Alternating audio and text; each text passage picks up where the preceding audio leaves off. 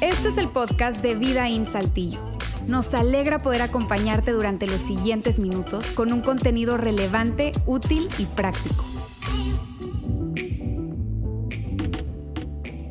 Tercera parte de esta serie, tú no me mandas, hablando de emociones y de cómo las emociones normalmente quieren como guiar nuestra vida, mandar nuestra vida. Esta es la tercera parte. Las dos primeras partes están muy buenas. Si no tuviste la oportunidad de escucharlas, te animo a que escuches nuestros podcasts. Ahí están la parte número uno, dada por mi amigo Alejandro Mendoza y la parte número dos dada por mi amigo Alex Fernández. Si tú estás escuchando este podcast, regrésate también a la parte uno y la parte dos de esta serie. Tú no me mandas. La parte uno, Ale Mendoza nos habló acerca de dónde vienen todas esas emociones y vienen básicamente del corazón. La parte dos que Alex eh, Fernández nos habló la semana pasada. Empezamos con la primera emoción que quiere de alguna manera gobernarnos, mandarnos, y él habló acerca de la culpa. Hoy vamos a hablar en la tercera parte de una segunda emoción, y hoy vamos a hablar específicamente de la envidia la envidia. Ahora, cuando tú escuchas la palabra envidia, es probable que digas, ay, bueno, por naturaleza, la vez que yo no soy envidioso, yo estoy a gusto, estoy bien, no es que sea envidioso como tal, pero conforme vamos a ir platicando, nos vamos a dar cuenta de que dices tú, ah, caray, creo que sí soy un poco envidioso. O a veces tengo envidia de la de la buena. Amigos, no hay envidia buena. Es envidia. Sí, no te justifiques, no hay envidia buena. Ahora, ¿quiénes de ustedes tienen de aquí redes sociales? Levante la mano, sí, sea Facebook, Instagram, Twitter, este, LinkedIn, Metroflow, High Five, no sé, cualquier red social. Ok, mayoría de nosotros tenemos redes sociales. Las redes sociales, amigos, son muy buenas para, pues para, para compararnos con otras personas, para no sé, para ver cómo nuestros amigos están viajando y nosotros no. Son buenas para ver que nuestro compadre ya tiene casa y tú sigues en una casa de renta chiquita. Para ver que un familiar ya tiene un carro nuevo del año y tú todavía no. Nos sirven para ver cómo tus amigos el fin de semana están paseando en Monterrey y tú le estás dando vueltas a la Alameda de Arteaga. Y de alguna manera el tema de las redes sociales nos llevan a compararnos con nuestro círculo de amigos, de familiares, de compadres, de vecinos, personas, y constantemente estamos viendo las cosas que no tenemos y quisiéramos tener. Y lo curioso de esto es que nos encontramos en una carrera de la vida donde competimos con personas que ni siquiera saben que están compitiendo contra nosotros. Estamos constantemente queriendo alcanzar a competir con y esas personas ni te hacen en la vida, ni saben que están compitiendo contra ti.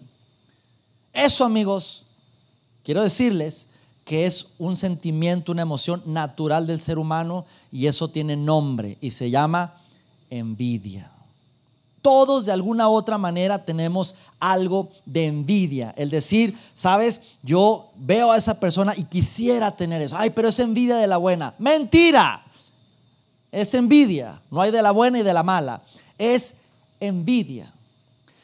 Yo debo confesarles algo hoy en esta tarde. Y a lo mejor cuando yo les diga esto, se les haga muy bajo de mi parte. Quiero ser transparente con ustedes y quiero ser vulnerable.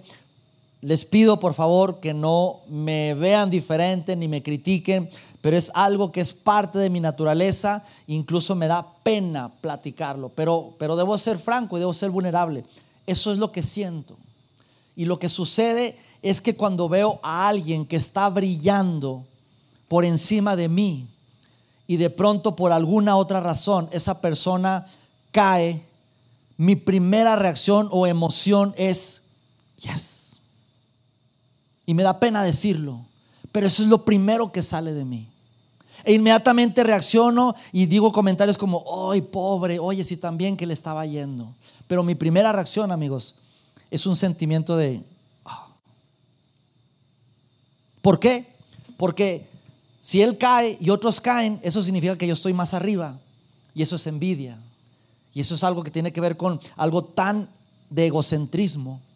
Si yo veo una persona que compró un carro del año y yo lo veo por dentro de mí, digo, oh, yo tengo un carro, pues también del año, ¿verdad? Digo, del año del 2012, pero es del año. Y veo que, que esa persona tiene un carro del año 2022 y por fuera yo digo, ay, qué padre, se compró un auto nuevo, pero por dentro mi emoción primitiva es, oh. Y si al cabo del tiempo me entero de que a esa persona le quitaron el auto porque ya no alcanzó a pagarlo, mi primera emoción es, yes. Y mi reacción, mi, mi segundo comentario es, ¡ay, pobre, qué lástima que lo perdió! Eso tiene que ver, amigos, con la naturaleza que tenemos como seres humanos. Y me da pena yo decir esto porque, y más como Luis, pero tú eres el pastor, tú, tú deberías de ser buenos eh, emociones, sentimientos. Lamentablemente es algo que, que me da pena decirlo, pero es cierto. Y yo lucho como cualquier ser humano con ese tema de la comparación y de ver, mira que él ya tuvo esto, yo no tengo eso, mira que él está viajando para allá, y yo estoy acá, mira que él ya compró eso, yo tengo esto constantemente. Precisamente hoy de eso se trata el tema de la envidia. Afortunadamente, el hombre más sabio que ha pisado planeta Tierra, con más sabiduría después de Jesús, el hombre más sabio llamado Salomón, escribe de este tema, precisamente de la envidia. Y Salomón básicamente lo que está diciendo es, hey, cuidado, no soy doctor, pero las personas que tienen envidia les va a dar osteoporosis. No lo dijo así propiamente, pero Salomón escribe lo siguiente, la envidia corroe los huesos. ¿Cómo la estoporosis? La envidia corroe los huesos. Salomón escribe acerca de la envidia diciendo, hey, tengan cuidado, porque la envidia corroe los huesos. Ahora, si tú por alguna razón ya dices tú, sabes que me tengo que ir, ya tengo que avanzar, este, me están llamando, tengo que salir, o quisieras como saber ya qué hago con eso, yo te voy a dar la solución para esto y es muy sencilla. La solución para, para, para lidiar con este sentimiento de la envidia es la siguiente. Deja de ser envidioso. Muchas gracias amigos, que tengan buena tarde y nos vemos la próxima semana. Qué fácil, ¿no? Ay, ya salí, ¿cómo te fue? Súper bien, voy a, dejar de ser envidioso. Amigos, no es tan fácil. La verdad es que no es tan sencillo. ¿Por qué? Porque la envidia, amigos, la envidia no es un problema a resolver, es una tensión a manejar. La envidia no es un problema que voy a resolver mi problema de envidia, voy a trabajar, voy a hacer eh, programación neurolingüística, voy a hacer coaching, voy a trabajar en mí, meditación, lo que tú quieras, y en un mes venzo el tema de la envidia y nunca más vuelvo a tener envidia. No, no es un problema a resolver. Es una tensión que va a estar mientras estemos vivos por el resto de nuestra vida y la tenemos que saber manejar. La tensión, la, perdón, la envidia es una tensión a manejar. Así que hoy vamos a estar hablando acerca de la envidia. Afortunadamente, Salomón escribió bastante con algunos ejemplos muy impresionantes acerca de este punto, la envidia. Salomón escribió una serie de libros, entre ellos Proverbios, entre ellos eh, eh, Eclesiastés, Cantares, pero en Eclesiastés, en un libro que escribió llamado Eclesiastés, escribe Salomón una serie de cosas. Ahora, para ponerte en contexto, Salomón eh, llegó a ser un hombre multi, multi, archi, millonario, mucho dinero, mucha influencia, un rey muy sabio, con muchas posiciones, con muchas mujeres, no sé cómo le hizo pero con mucho, mucho, mucho, mucho. Y avanzada la edad, ya con mucha sabiduría, él escribió una serie de proverbios y una serie de observaciones, ya con mucho criterio. Eso fue Salomón. Y mira lo que escribe respecto a la envidia. Vamos a leerlo, Eclesiastés capítulo 4. Dice la siguiente manera. Dice, luego observé que a la mayoría de la gente le interesa alcanzar el éxito, a quien no, a todos, pero aquí dice, porque envidia a sus vecinos. Ahora, cuando escuches vecinos, se refiere a vecinos, familiares, compadres, amigos, conocidos.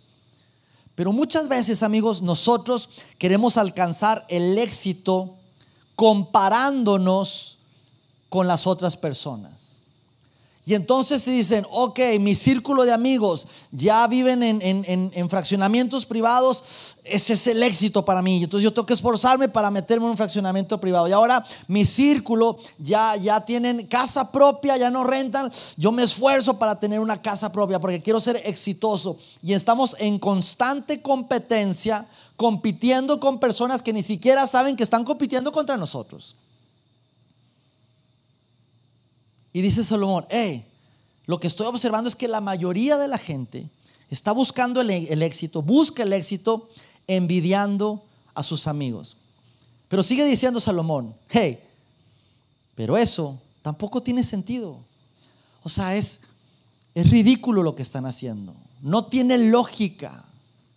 Y Salomón cierra este, este párrafo con una ilustración que yo quiero que hoy te quedes con esa frase. Se te olvidará todo, se te olvidará de qué hablamos durante el mensaje, pero agarra esta frase y la puedes aplicar por el resto de tu vida cuando te encuentres en un punto donde digas, eh, eh, eh, me están haciendo envidia, estoy siendo envidioso, me está brotando la envidia, el celo, el deseo, el querer tener las cosas de, el querer buscar lo que Él tiene. En ese momento que tú detectes está haciendo ese sentimiento, que está queriendo mandar tu vida, tú puedas decir esta frase. ¿Y qué fue lo que dijo Salomón? Eh, amigos, eso tampoco tiene sentido. Es como perseguir el viento.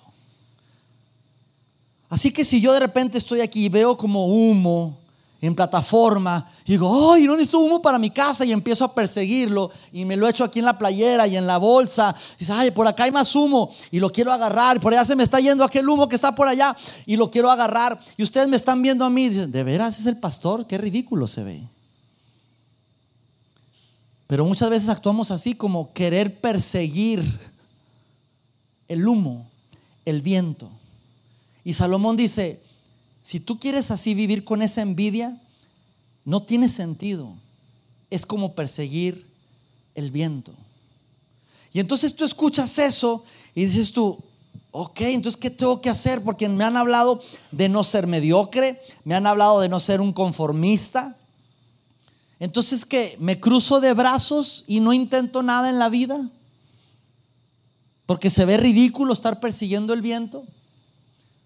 Salomón, en su gran sabiduría, sigue diciendo en el siguiente versículo, los necios se cruzan de brazos y acaban en la ruina. Lo que Salomón está diciendo básicamente es, eh, cuidado de estar queriendo alcanzar el éxito envidiando lo que otros tienen, pero tampoco te cruces de brazos y te sientes en tus laureles y digas, no, pues yo aquí estoy bien y no hagas nada. No está bien ni estar codiciando ni envidiando el éxito de otras personas o lo que otros tienen, pero tampoco te quedes cruzado de brazos sin hacer nada. ¿Por qué? Porque eso vas a acabar en la ruina. Pero entonces, ¿qué tenemos que hacer? Salomón sigue diciendo y pone otro ejemplo para entender más lo que nos quiere decir. Siguiente versículo. Dice, sin embargo, es, mejor tener un puñado con tranquilidad, imagínate un puñado con tranquilidad, que tener dos puñados con mucho esfuerzo y perseguir el viento. Salomón lo que está diciendo es, mira, es mejor tener un puñado. ¿Y qué es un puñado?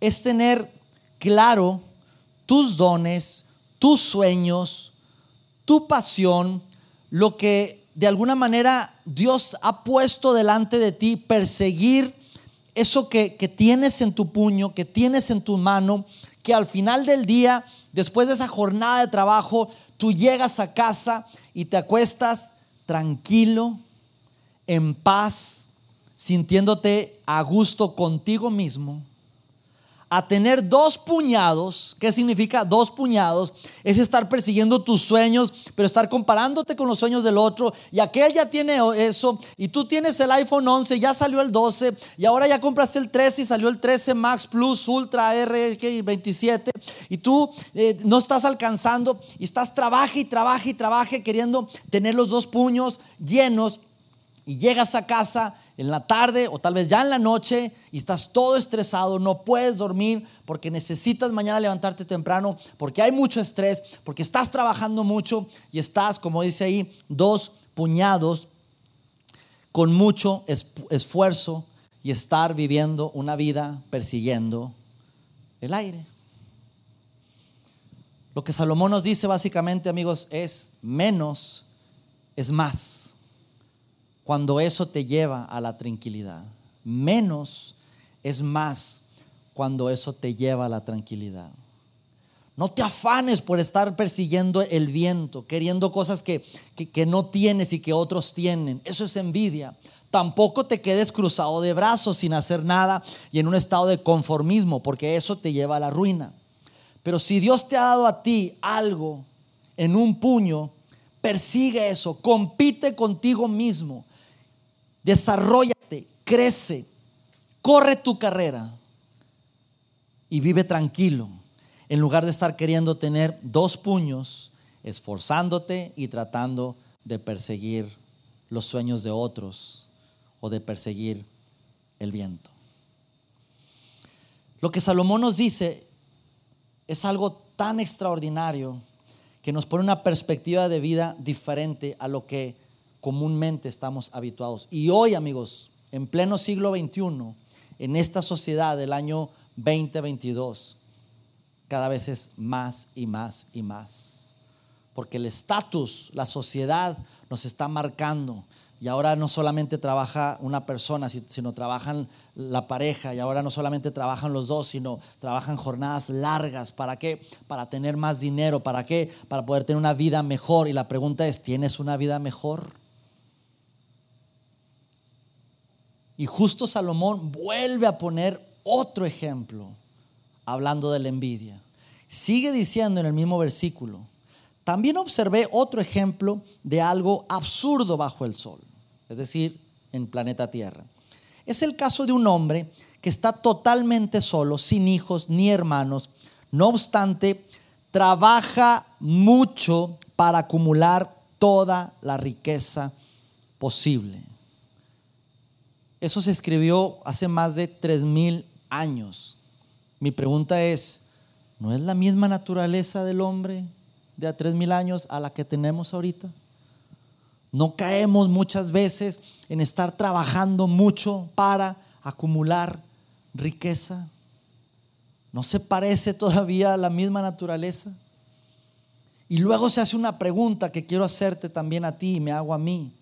El mismo Salomón y entonces dice, una vez que observó a ese hombre, sigue diciendo, sin embargo, luego se pregunta, ¿para quién trabajo?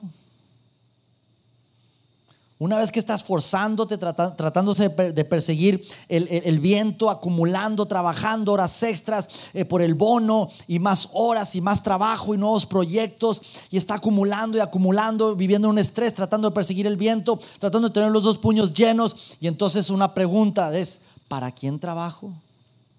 ¿Para quién trabajas?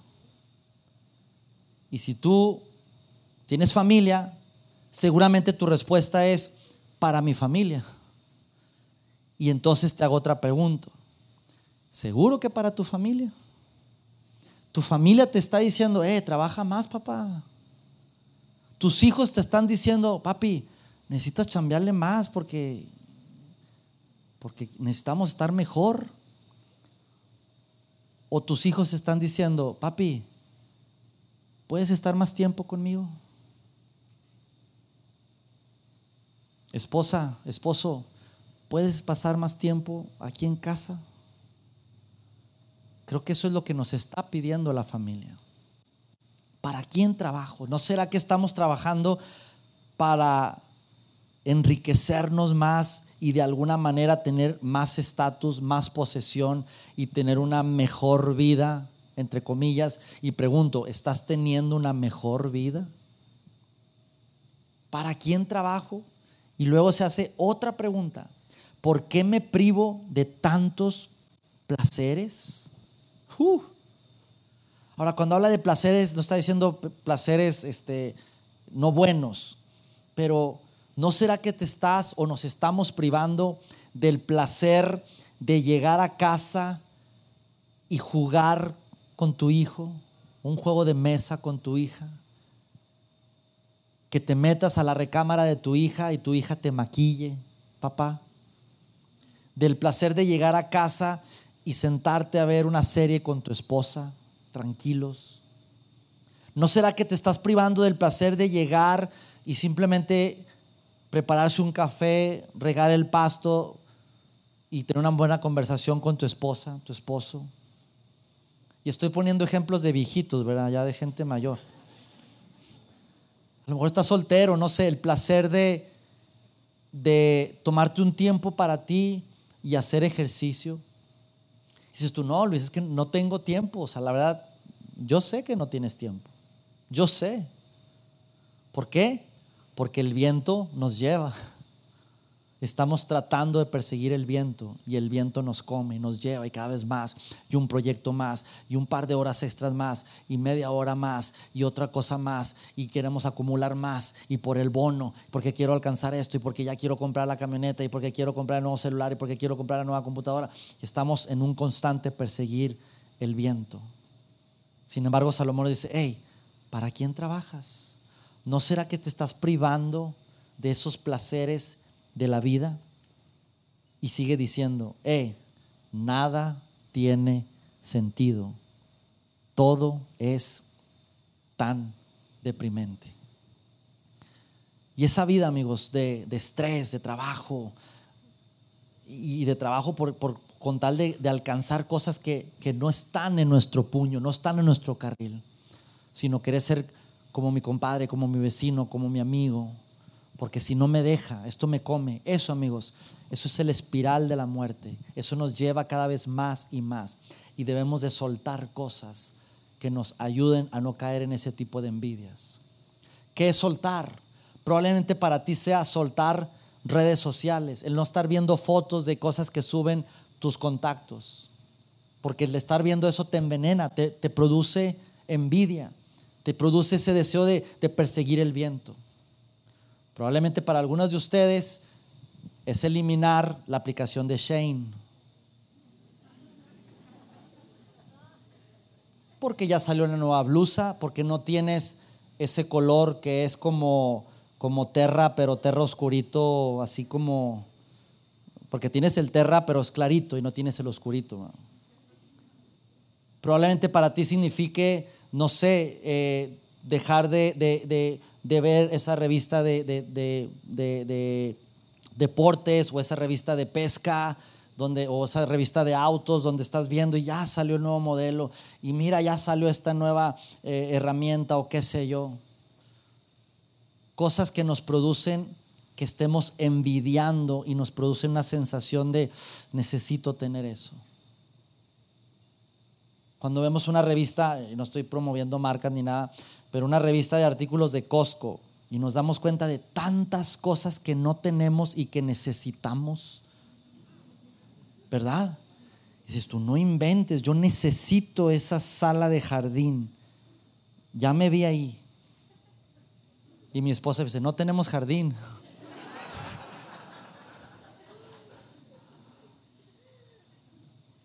Pero dime si no nos produce eso de, ay, hijuela, ¿cómo puedo hacerle para, para, para meter más ingresos?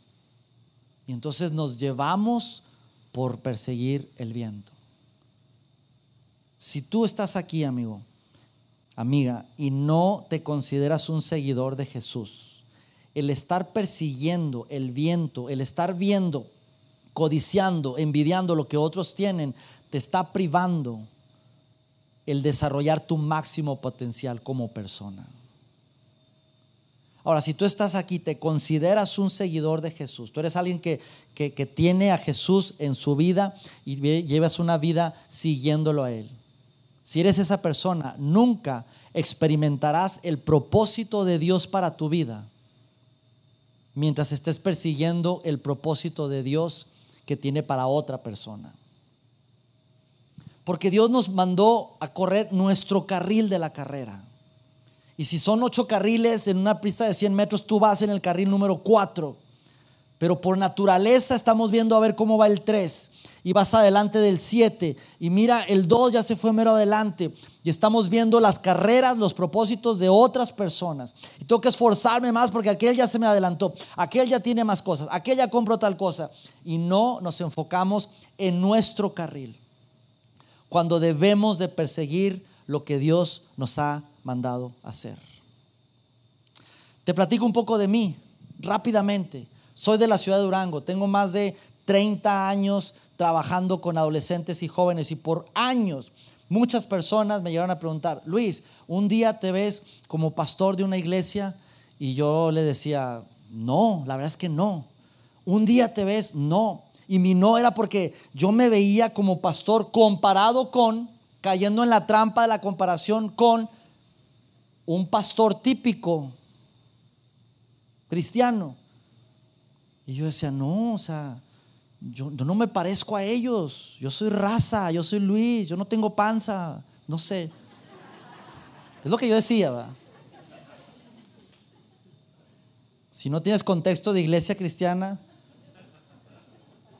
pastor sin panza no da confianza. Eso es lo que dicen. Eso es lo que dicen. Así que no, no, no, fueron avanzando los años, los últimos tres, cuatro años, preguntándome, Luis, te ves como pastor, pero ya un pastor de, de, de, de Vidaín, de, la iglesia, y, el pastor de Vidaín no es el prototipo de un pastor tradicional, y no estoy queriendo encasillar, pero los pastores que, que, que, hay en Vidaín eh, son gente que mis respetos los admiro con un liderazgo impresionante, con, una experiencia eh, laboral, eh, empresarial, que, que, mis respetos. Amigos míos, un Yair de, la Ciudad de México pastoreando nuestro campus en la Ciudad de México, un, un Lauro ni se diga en la Ciudad de Monterrey impresionante. Roberto, los que, los que los conocen saben de qué estoy hablando. Un liderazgo impresionante. El mismo Alejandro, aquí mi amigo Alejandro, con un liderazgo que, que admiro y que respeto mucho. Y yo me veía, yo decía, no inventes, o sea, yo no soy como ellos. Yo uso Converse de diferentes colores. Ellos traen, no sé, yo no conozco marcas de zapatos. Una marca de zapatos, ¿cuál es así? Pues no sé. Lady Mico. No traen class, no sé. no traen zapatos, ellos traen zapatos Andrea, yo no. No, no conozco nombres de zapatos. Imagínate, no tengo zapatos. Paréntesis, si me invitan a que yo te case, caso con Converse, de una vez te digo. Y, yo decía, me los pongo del mismo color porque es boda y es formal, ¿sí? Eso sí, te prometo que sean del mismo color. Pero, pero yo decía, yo no soy como, y caí en la trampa de la comparación, te soy sincero. Yo, yo en mi carril, viendo a ver cómo es el carril 2, el carril 7, y, en esa comparación. Y, la verdad, internamente, de alguna manera, envidiándolos. Porque yo los, los, sigo admirando. Son amigos míos, pero, pero tengo una admiración y un respeto por ellos muy fuerte. Y o sea, yo, yo no soy como ellos. O sea, yo de pastor en un campus, hasta que el año pasado, por gracia de Dios, entendí, eh, mi carril es mi carril y con quien tengo que compararme es conmigo mismo y con el Luis de ayer y tiene que ser mejor el Luis hoy y mañana tiene que ser el Luis mejor que el de ayer. Así que empecé a correr mi, mi, camino y entonces si personas dicen, oye, pero tú eres diferente, yo soy yo. Y no significa que yo soy yo y así soy, no va a cambiar. No, no, porque estoy en un constante crecimiento, pero estoy con mi puño, no con dos puños. ¿Cómo es ahora, Luis, la vida de pastor? ¿Duermes? Duermo como no tienes una idea. Estoy en paz conmigo. Pregúntale a mi esposa, yo llego, esta mañana me voy a acostar, ¿ya te vas a dormir? Luis, ¿ya te vas a dormir? Yo ya me dormí. Pones la cabeza en la almohada y bye. Bye, ahí quedas. ¿Por qué? Porque entendí que debo correr mi carril. Así que te garantizo algo. No puedes ganar persiguiendo el viento. Nunca vas a ganar. No puedes ganar persiguiendo el viento. Corre tu carril. Y entonces, Luis, ¿no podemos ver lo que otros están haciendo? Sí. Pero escúchame bien, que cuando tú veas otras historias de éxito y otras personas, sean por inspiración, no por imitación. Porque esas historias te inspiren, no porque quieras ser como ellos. Ah, ahora soy pastor, yo quiero ser como Roberto Bautista. Pues no tengo el cabello que él tiene para empezar. Pero yo soy yo y tú sé tú. Y esas personas me inspiran, me inspiran a seguir adelante. Pero no quiero ser como ellos, no trato de ser como ellos. ¿Por qué? Porque Dios me llamó a correr mi carrera en mi carril. Y cuando detectamos que la envidia está presente en nuestras vidas, esta es la frase que quiero que te lleves, por favor. No voy a perseguir el viento. Cuando estés ahí escroleando en tus redes sociales y ya compró y, va a llegar, porque va a llegar, y, se te venga el pensamiento, es que yo necesito también cambiar mi carro, cambiarme de casa, qué sé yo. En ese momento, detéctalo y di, eh, eh, eh, eh, no voy a perseguir el viento. Dios, gracias, gracias porque hoy, a través de la historia y de los escritos de Salomón, aprendemos, Señor, de cuán común y cuán diario y cuán eh, eh, tan rápido, Señor, vienen este, este tipo de emociones de la envidia. Y a veces nos ganan, Dios, y a veces es, inconsciente, pero, pero sale la envidia de nosotros, Dios. Pero gracias por, por la vida de Salomón, Dios, que escribió esto y decir, eh, eh, eh, no vamos a perseguir el viento. No voy a caer en esa trampa. No voy a estarme comparando con otros. Tengo lo que tengo y si puedo tener más es porque eso es lo que está en mi puño. Y esta es la carrera que yo debo de correr. Ayúdanos, Señor, a perseguir nuestras metas personales y no las metas de otros. A correr nuestra carrera y a vivir nosotros dominando esa emoción de la envidia y no que la envidia nos mande a nosotros, Dios. Gracias Gracias por tu palabra y gracias porque hoy decidimos no perseguir el viento. En el nombre de Jesús. Amén. Amigos, gracias por haber estado hoy con nosotros. Próximo domingo voy a hablar acerca de la ira, el enojo. No te pierdas, va a estar muy bueno. Nos vemos el próximo domingo. Chao, chao.